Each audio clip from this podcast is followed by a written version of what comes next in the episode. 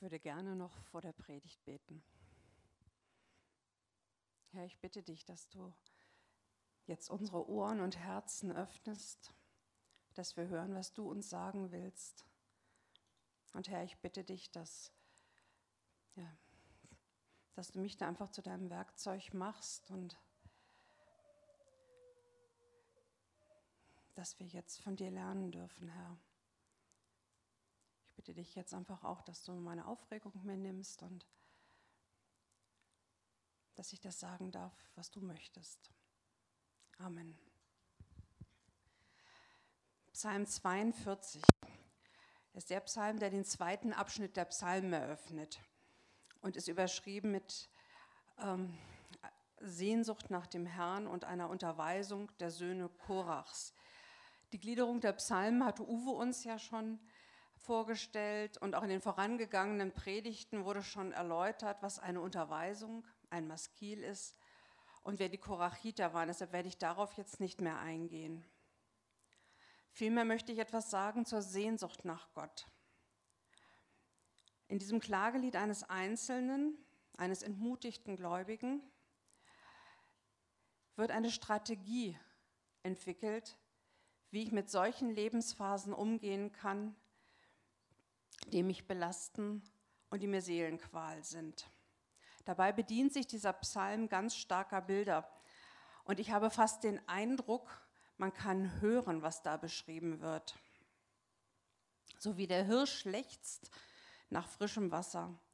Das wunderbare Wort lechzen ist eins, was so ein kehliges hat, wo man förmlich hört, wie trocken die Kehle ist und es ist eine Lautmalerei für dieses Leid, für diese Not, die man da richtig spüren kann.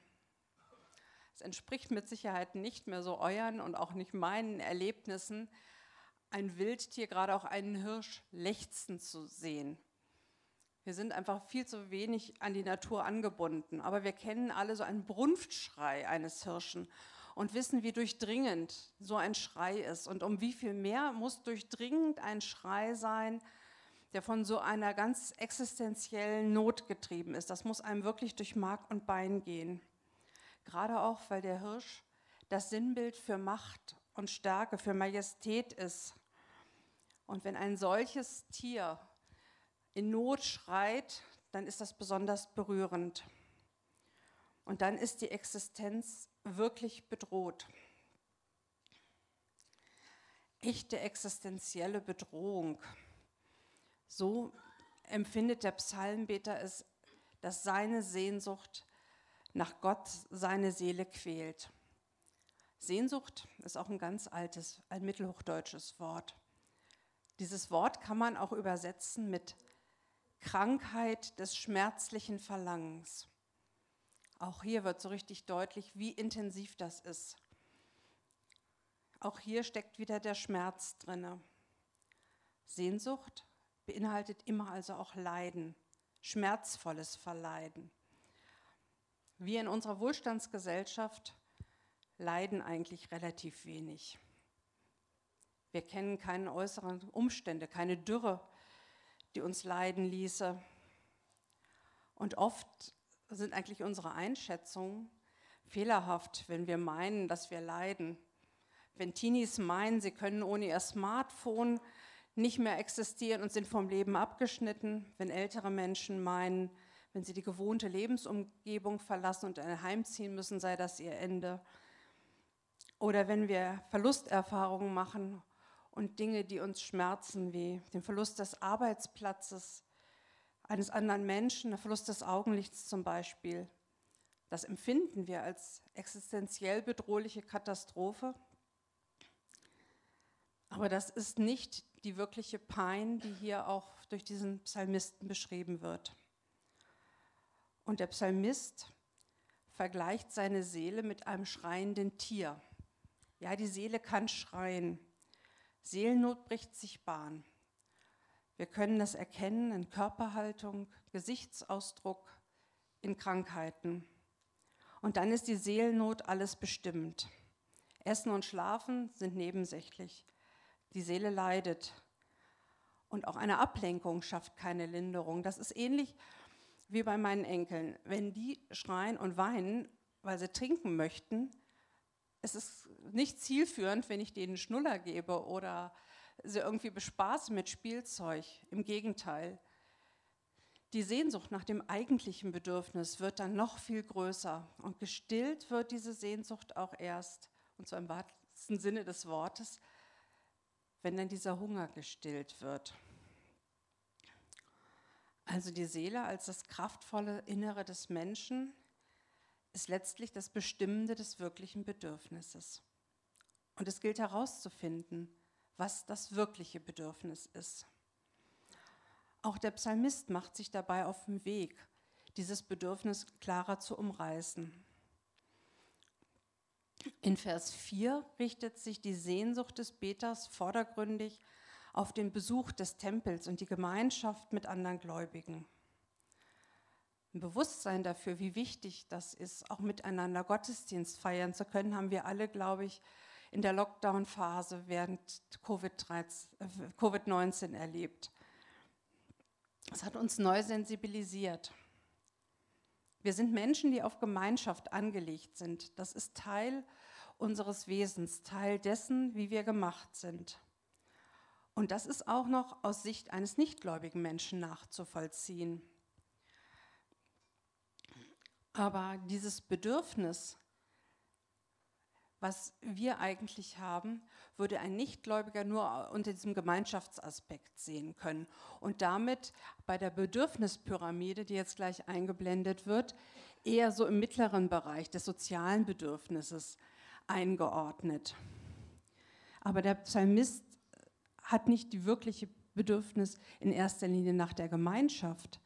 Das ist eigentlich nur eine Begleiterscheinung dessen, wenn wir die Beziehung mit Gott leben, sondern er hat ein ganz anderes Bedürfnis. Er hat das Bedürfnis, dass Gott sich ihm zuwendet. Und das ist für jemanden, der das noch nicht erlebt hat und nicht glaubt, nicht nachvollziehbar. Für jemanden, der nicht gläubig ist, gehört alles, was Glaube angeht, oben auf die Spitze der Pyramide und ist kein essentielles Bedürfnis. Das ist eher so das i-Tüpfelchen, aber das, auf das man am ehesten verzichten kann, weil es angeblich den kleinsten Raum fürs Leben einnimmt. Also kann an Gottes Ferne auch nur leiden, wer schon mal Gottes Nähe erlebt hat. Und der Psalmist fragt sich dann, wann werde ich dahin kommen, dass ich dein Angesicht schaue? Das Angesicht ist die dem Betrachter zugewandte Seite. Wir kennen so Redewendungen wie von Angesicht zu Angesicht. Das heißt, ich gucke jemanden an und bin mit ihm zusammen in einem Vier-Augen-Gespräch. Wir sind einander zugewandt. Wir kriegen voneinander etwas mit.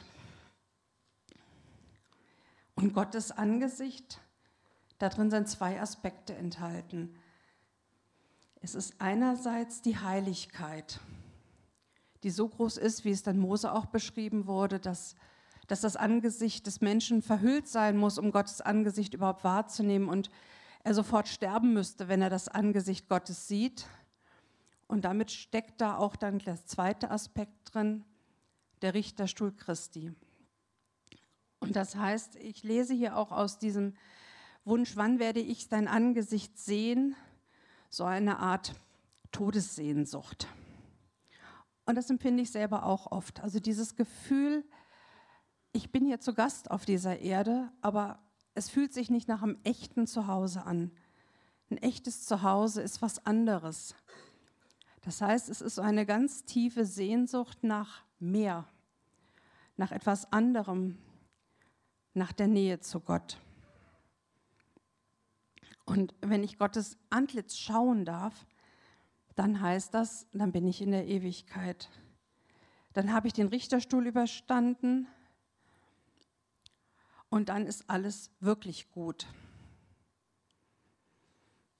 Ich frage mich, ist mein Verlangen nach Gott eigentlich immer so, wie der Psalmist es beschreibt, wirklich so wie ein Hirsch, der nach frischem Wasser lechzt? Wie groß ist deine Sehnsucht? Kannst du sie doch spüren, Oder ist sie einfach auch noch in Ablenkung und muss erst noch stärker wachsen? Wie wichtig ist mir dabei auch, um Gott zu begegnen, den Gottesdienst zu besuchen? Drücke ich mich auch gerne mal vor den Herausforderungen, die in der Wortauslegung an mich persönlich gerichtet sind? Oder geht es mir vielleicht sogar nur um den Gottesdienstbesuch aus Tradition oder weil ich einfach gerne Leute treffe und eigentlich keine wirkliche Sehnsucht nach dem habe, was Gott für mich bereithält. Wenn ich in dem Psalm weitergehe, heißt es in Vers 4, meine Tränen sind meine Speise Tag und Nacht, weil man täglich zu mir sagt, wo ist dein Gott? Tränen sind hier wieder so ein Schlüsselwort, auch was Intensives, was an unsere Wahrnehmung appelliert. Tränen lassen mich nicht kalt, wenn ich sehe, dass ein anderer weint. Das berührt mich. Und wenn es gar so ist, wie hier beschrieben, Tränen morgens, mittags, abends, nachts, eigentlich ohne Unterlass, sodass sie nicht mehr zu kontrollieren sind, dass sie so übers Gesicht rinnen, dass man eigentlich nur noch Tränen schlucken kann. Also dieses intensive Bild der Tränenspeise, was ist dann, wenn ich nur noch weinen kann und sonst nichts? Wenn ich so von dieser einen Sache bestimmt bin? Und was passiert dann, wenn dann auch noch andere mich bedrängen und versuchen Zweifel zu sehen? Weil angeblich Gott nicht da ist, wenn man ihn braucht. Dann fällt es oft ganz, ganz schwer zu durchschauen, dass das eigentlich eine Anfechtung ist, so wie Satan sie bei Jesus in der Wüste gemacht hat einfach was, was den, das Leid vergrößert, was versucht, eine Trennung zu Gott noch zu verstärken. Aber der Psalmist zeigt uns, wie er mit diesem Ist-Zustand umgehen will, wie er eine Strategie entwickelt, um mit diesem Leid umzugehen und es zu ertragen. Daran will ich denken und ausschütten mein Herz bei mir selbst wie ich einherzog in großer Schar, mit ihnen zu wallen zum Hause Gottes, mit Frohlocken und Danken in der Schar derer, die da feiern. Also, der erste Punkt dieser Strategie ist Ausschütten bei mir selbst. Bei mir selbst. Wenn niemand da ist, dann bleibt nur die Zwiesprache mit mir selbst. Ich gebe zu, dass ich manchmal Selbstgespräche führe. Und das war nicht, weil ich mit jemandem Kompetenten reden will, sondern weil ich, wenn ich mich nicht mehr gut konzentrieren kann, wenn ich müde bin, mir meine Arbeitsaufträge Schritt für Schritt selber geben muss. Ich muss mich dann einfach hören, damit ich funktioniere. Genauso geht es mir manchmal in Situationen, in denen ich was falsch mache, da schimpfe ich dann auch mit mir. Scheinbar ist es aber auch wichtig, sich selbst manchmal zu hören, sich selbst ernst zu nehmen, sich selbst wie ein Gegenüber zu behandeln, das hat schon einen Teil einer ordnenden Wirkung. Und dann wird da gesagt, ausschütten bei sich selbst. Wenn ich an den Begriff ausschütten denke, denke ich an so eine volle Einkaufstasche. Und ausschütten heißt, ich drehe das Ding um und alles fällt raus. Genauso der zusammengeknüllte Einkaufszettel, der eigentlich schon ins Altpapier kann. Die Sachen, die ich eingekauft habe. Genauso vielleicht auch ein Taschentuch, was unterwegs da reingestopft worden ist, nachdem es benutzt ist. Es ist gemischt. Es ist alles drin. Das heißt, ich hole nicht einzeln raus, gucke es mir genau an und präsentiere, sondern alles kommt raus. Und so ist es auch beim Ausschütten der Seele. Alles kommt raus. Das Gute, das Schlechte, alles. Das heißt, es wird nichts herausgepickt. Es wird eine ehrliche Bestandsaufnahme gemacht. Und dabei kann es natürlich passieren, dass auch wunderbare Erfahrungen wirklich förmlich aus dem ganzen anderen, auch Müll, der da ist, herausglitzern. Und so kommt mir das hier bei diesem Psalmisten vor. Für ihn ist es eine wunderschöne Erinnerung, wie er mit den anderen zum Tempel gewallfahrtet ist. Und diese Erinnerung wird auch mit ganz ganz wirksamen Worten beschrieben. Es ist eine große Schar derer. Ich glaube, wir alle haben schon mal irgendwelche großen Events erlebt und wissen, dass das auch den Menschen immer in besonderer Maß nochmal berührt. Wenn Menschen zusammen sich auf ein Ziel committen, in einer großen Gemeinschaft miteinander sind, das hat eine ganz große Wirkung auf uns. Genauso wie dieses gemeinsam unterwegs sein, was bei so einer Wallfahrt ist. Da passiert besondere Nähe und es passiert Entwicklung. Man bewegt sich ja. Und wenn das Ziel dann noch so ein besonderes ist wie hier, dann der Tempel, das Haus Gottes, und das Ganze noch mit Musik passiert, mit Frohlocken und Danken, dann ist das was enorm Intensives. Und dann ist das was, was auch die Seele bis zum gewissen Grad immer wieder nähren kann. Und zugleich ist das aber auch eine schmerzvolle Erinnerung.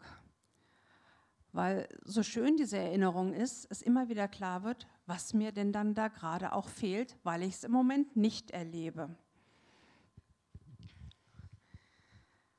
Und dabei könnte man es belassen und dann ging es einem noch immer so schlecht.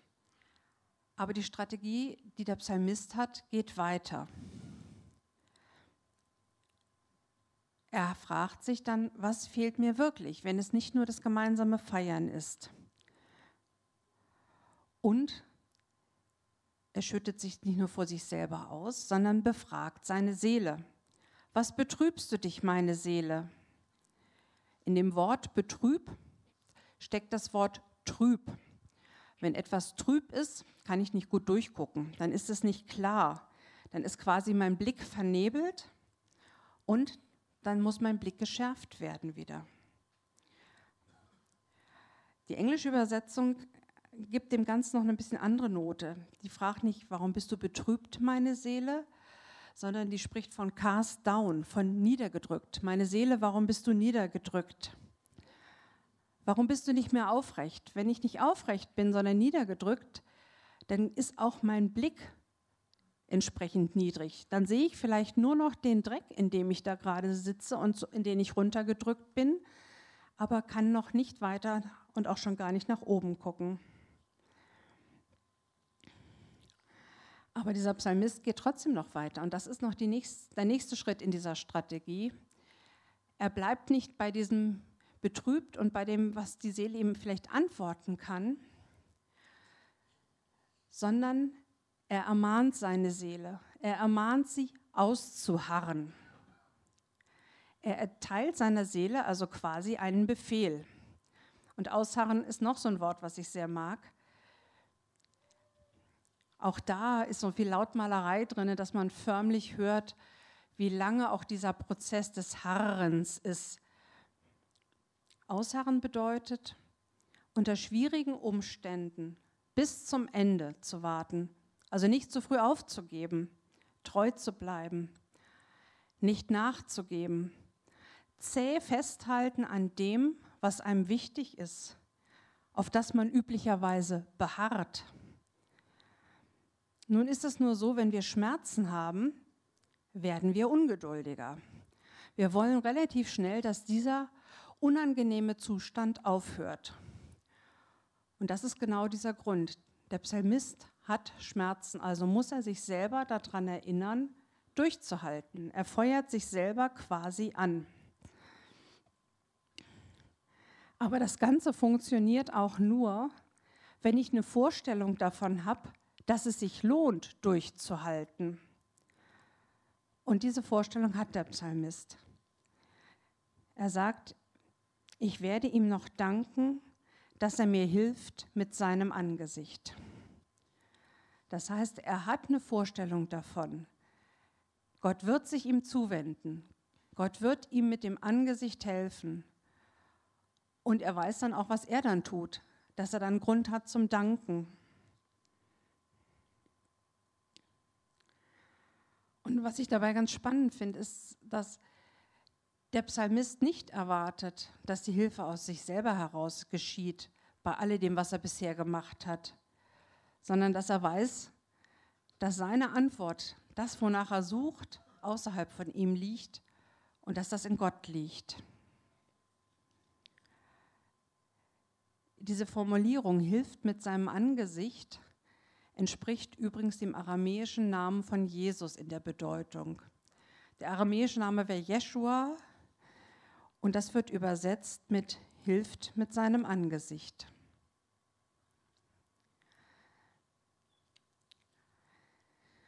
Und da der Psalmist weiß, die Hilfe kommt von außen, ist es eigentlich auch folgerichtig, dass er seine Strategie, mit dem Leid umzugehen, dahingehend entwickelt, dass er sich dann nicht nur an sich, an seine Seele wendet, sondern an Gott und betet.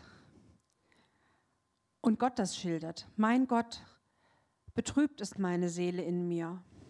Darum gedenke ich an dich im Land am Jordan und Hermon vom Berge Missar. So gut es jetzt war, dass er sich bereits, Entschuldigung, so gut es war, dass er jetzt seinen Leidensdruck eingestanden hat, umso wichtiger ist es, nicht von Gott wegzubleiben, wenn ich leide. Die Last muss nämlich nach außen und sie muss bei Gott adressiert werden. Und in diesem Gebet sagt der Psalmist letztendlich zu Gott genau, wo er zu finden ist. Er möchte, dass Gott sich ihm zuwendet. Und damit weist er eigentlich auch über die Vorstellung, dass man Gott im Tempel trifft, hinaus. Er geht davon aus, dass Gott überall ist. Auch fernab von Jerusalem, am Berge Hermon, am Berge Missar, im Ostjordanland. Und im Weiteren zur Schilderung dessen, was ihn bedrückt, bedient sich der Psalmist wieder extrem starker Bilder. Ich höre förmlich das Wasser rauschen, wenn ich den Vers 8 lese. Ich höre, wie krachend und tosend so ein Wasserfall runterstürzt, wie alles über dem Psalmisten einstürzt. Die Lautstärke von Wasser kann alles übertönen. Und, und Dankeschön. Vielen Dank. Und das Bild von tiefen Wassern und haltlosen Tiefen ist eins, was unsere tiefsten Ängste anspricht. Wenn ich irgendwo im Meer bade und da Welle über Welle über mich zusammenbricht und ich kaum es schaffe, mal hochzukommen und Luft zu schnappen, dann kriege ich Todesangst. Und diese übereinander wogenden Wellen sind letztendlich eine Metapher für die unterschiedlichen Schicksalsschläge, die der Psalmist, ohne sie weiter auszuführen, beschreibt. Es sind Woge über Woge. Es ist scheinbar mehr, als man verkraften kann. Auch gibt es ein inneres Meer. Wenn ich innerlich aufgewühlt bin, dann ist das manchmal auch wie ein tosendes Meer. Dann schwappt Gedanke über Gedanke und ich kann mich eigentlich nicht mehr klar auf irgendwas fokussieren. Mir fehlt dann der Fixpunkt, der Halt. Das ist das, was der Psalmist beschreibt. Und trotzdem lese ich aus dieser Beschreibung noch keine Hoffnungslosigkeit heraus. Denn auch da scheint der Psalmist zu realisieren, dass das viele Wasser, was über ihn hergeht, ihn nicht umbringen wird. Wenn er sagt, es sind deine Wellen und deine Wogen. Das heißt, er sagt letztendlich, Gott, du bist ja trotzdem dabei. Du stehst es mit mir durch. Und er vertraut auch darauf, dass Gott die Macht hat, das Tosen zu stillen. Damit unterscheidet sich aus meiner Sicht das Wellenbild hier, was gebraucht wird, von dem, was wir schon im Psalm 88 gehört hatten, wo die Wellen das Bild waren für Gottes Zorn, der über dem Psalmisten einhergeht. Vielmehr fühle ich mich erinnert an die neutestamentliche Geschichte mit der Stillung des Sturms, mit der Angst, die die Jünger hatten und wie sie dann doch erleben dürften, dass Jesus der Herr über Wind und Sturm ist. Diese Wellen sind deine Wellen. Das heißt, sie werden mich nicht umreißen. Und dieses Gottvertrauen, was hier schon in diesem Vers drinne steckt, ist dann auch im folgenden Text noch. Am Tag sendet der Herr seine Güte und des Nachts singe ich ihm und bete zu dem Gott meines Lebens. Der Psalmist entscheidet sich, tagsüber den Blick auf das zu lenken, was Gott schenkt. Der Tag ist das, was der Nacht folgt. Ein Tag ist immer ein Neubeginn. Ein Tag ist hell. Und der Psalmist nimmt diese Helligkeit auch im übertragenen Sinn wahr. Die Nacht ist dunkel und Dunkelheit ist etwas, was den meisten Menschen doch Unbehagen verursacht.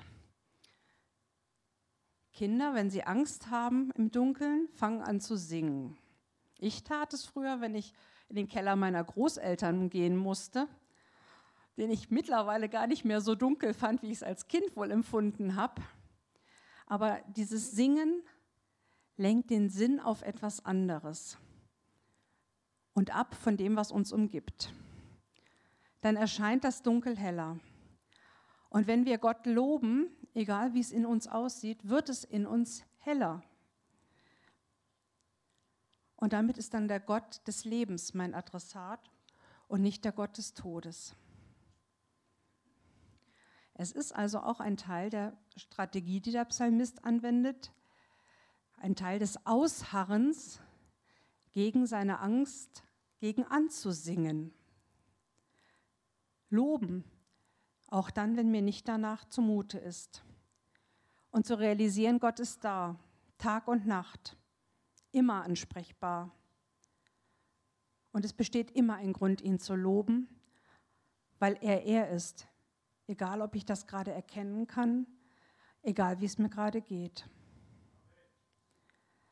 Ich sage zu Gott, meinem Fels, warum hast du mich vergessen? Warum muss ich so traurig gehen, wenn mein Feind mich bedrängt? Sich vergessen fühlen, ein Ausdruck von ganz großer Einsamkeit. Vergessen kann ich mich fühlen, wenn ich denke, dass meine Gebete nicht erhört werden. Wenn ich das Gefühl habe, Gott antwortet einfach nicht. Und dann ist der mich bedrängende Feind kein äußerer, dann sitzt der Feind in mir drin. Dann ist es nicht nur meine Niedergeschlagenheit und mein Ringen mit der Bedrängnis, dann ist es auch der wachsende Zweifel, der dann manchmal sogar noch von außen genährt wird. Und trotz all dieser Vorwürfe in sich hört der Psalmist nicht auf, seinen Zustand an Gott zu adressieren. Er bezeichnet ihn als Fels, als Rettungsinsel, als festen Grund. Damit ist der Fels auch sein Zufluchtsort, ähnlich wie wir es schon in Psalm 16 gehört hatten. Es sind diese Zuschreibungen über Gottes Eigenschaften, die die Seele ein Stück weit stiller werden lassen können weil damit auch unser Sicherheitsbedürfnis gestillt wird. Und trotzdem ist es mir so, als müsste der Psalmist sein Leid in immer neuen Bildern und anderen Details klagen. Wenn es dann heißt, es ist wie Mord in meinen Gebeinen, wenn mich meine Feinde schmähen und täglich zu mir sagen, wo ist denn nun dein Gott? Lästerung Gottes. Anfeindungen, das sind Verletzungen, die in Gottes Richtung gehen und uns trotzdem treffen. Glücklicherweise haben wir hier nicht diese zermürbende Realität, die Christen in der Welt haben, wo sie verfolgt werden. Und trotzdem können wir uns vorstellen, dass es Angriffe geht, die unter die Haut gehen, bis in die Knochen, die uns quasi in Mark und Bein erschüttern nicht ganz von der Qualität, aber eben auch so, so ein Mini-Angriff habe ich erlebt in meiner Abi-Zeitung. Das ist die Seite, ähm, die meinen drei Freunden und mir damals gewidmet worden ist. Und zum Teil stehen da auch sehr zutreffende Aussagen drauf, wenn da steht Displaced Persons und Lebensfreude ernst genommen. Denn wir haben uns ein bisschen fehl am Platz gefühlt, weil wir komplett andere Interessen hatten als die anderen. Wir haben gerne auch ohne Alkohol gefeiert. Wir haben lieber philosophische Diskussionen geführt, als ähm, wie einige andere Mädchen meiner Stufe sich lange über Make-up unterhalten mussten. Und für mich war auch immer klar, ich mache keinen Hehl aus meinem Glauben. Schon gar nicht so relativ frisch, nachdem ich mich wirklich bekehrt hatte. Und genau das sollte mir quittiert werden mit dem Spruch, was ist jetzt auch da nicht gut zu lesen, aber da stand, Jesus liebt auch dich. Der muss ja ganz schön blöd sein. Und ich bin froh, dass Jesus so blöd war und ist. Wirklich blöd allerdings ist, dass die Schreiber dieser Abi-Zeitung nicht wussten, dass es blöd ist, was sie da taten. Wenn sie Jesus blöd nennen, dass sie Gott verspotten. Und das ist das, was eigentlich traurig machen kann. Und das war letztendlich auch das, was ich gemerkt habe, was die Menschen, die mir wichtig waren, viel mehr getroffen hat, als die da drinne steckende persönliche Beleidigung, denn es hatte eine andere Dimension. Und das war was, was ernst zu nehmen war. Und der letzte Vers im Psalm 42 greift dann auch wieder auf, Psalm, auf Vers 6 zurück. Danke. Allerdings wiederholt er ihn nicht, sondern es ist ein Unterschied. Es heißt dann, da harre auf Gott, denn ich werde ihm noch danken. Soweit entspricht es noch Psalm 6. Aber da steht dann, dass er meines Angesichts Hilfe und mein Gott ist. Da ist eine Entwicklung drin, da ist ein Bekenntnis drin, da ist die Erfahrung drin, dass Gott sich mir schon mal zugewandt hat und ich mich da immer wieder neu drauf beziehen darf.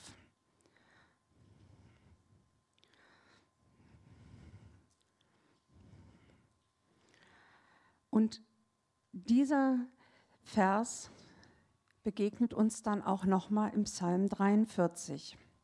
Den Psalm 43 hat David Kutzig so zusammengefasst, From Depression to Progression, also von der Entwicklung einer Depression hin zu fortschreitendem Lob. Auch hier ist der Psalmist in der großen Erwartung, dass Gott reagieren wird. Auch hier wird eine Notlage beim Psalmisten geschildert. Seine Notlage ist, dass er sich ungerecht oder auch ungerechtfertigt angeklagt sieht. Ein Umstand, der uns in ganz vielen anderen Psalmen auch schon begegnet. Und hier wendet sich der Psalmist sofort direkt an Gott. Er ist derjenige, der diesen Umstand beenden kann, der Recht schaffen kann. Das haben wir auch schon im Psalm 146 gehört. Da wird auch Gott als derjenige beschrieben, der den Unterdrückten Recht verschafft. Und wenn der Beter auffordert, richte mich, dann heißt das immer auch, räche mich, sei du mein Anwalt, setz dich für mich ein. Aber es ist mehr als nur, stell dich auf meine Seite, es ist, sei du sogar auch mein Richter. Du nur weißt wirklich, was in mir vorgeht. Das heißt, der Psalmist ist wirklich bereit, sich Gott auszuliefern und bekräftigt auch nochmal seine Schwäche, indem er auf Gottes Stärke verweist. Auch hier schildert der Psalmist, dass er traurig ist und sich verstoßen fühlt. Und irgendwie höre ich da diesen Vorwurf an Gott raus. Es ist doch so eindeutig, Herr, was zu tun ist. Nun handel doch, handel doch endlich, handel jetzt. Aber dabei bleibt es nicht. Irgendwie habe ich das Gefühl, da passiert eine Reifung. Denn der Beter fordert dann nicht mehr nur, dass ihm Recht verschafft wird, sondern er sagt dann, sende dein Licht und deine Wahrheit. Ja, Licht und Wahrheit sind einerseits das, was dann auch Recht verschaffen kann, aber es verändert in diesem Fall den Psalmisten. Es geht dann jetzt nicht mehr um die, die ihm Böses wollen, sondern es geht darum, dass es den Psalmisten selber weiterbringt. Licht ist etwas, was man nicht aus sich heraus schaffen kann. Das ist ein Geschenk von außen. Licht ist dann das, was die dunklen Ecken, das Verborgene ausleuchtet, was hell macht, was letztendlich auch gegen einen trüben Blick, gegen die Betrübnis ist. Licht ist die einzige Waffe gegen die Dunkelheit. Und Licht ist auch nötig, wenn man, wenn es drumherum dunkel ist und verworren, einen Weg erkennen möchte. Und in dieser Veränderung macht der Psalmist ein Versprechen. Er sagt einerseits, ich folge dem Licht und der Wahrheit.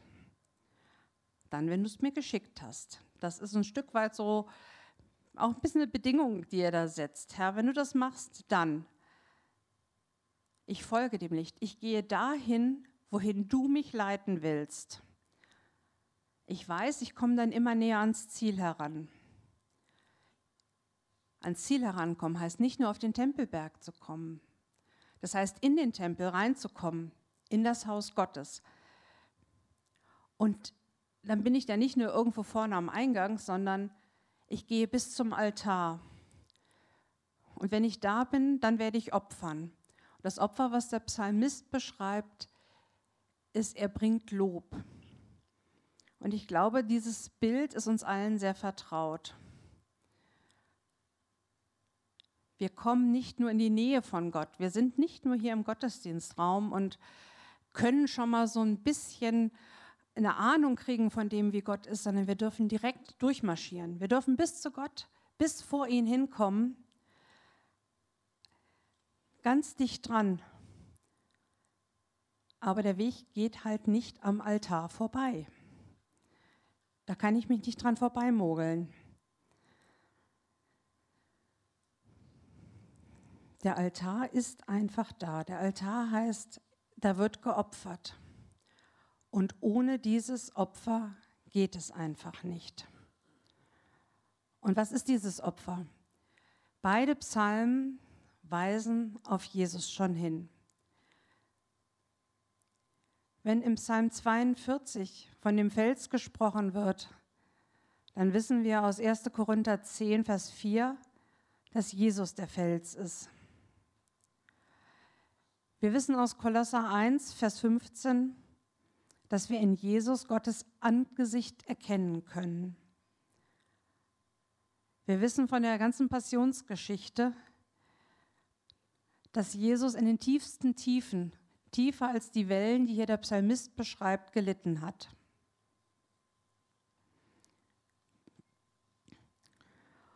Und in Psalm 43 erkennen wir, dass Jesus alles das auch schon durchgemacht hat, was hier der Psalmist beschreibt.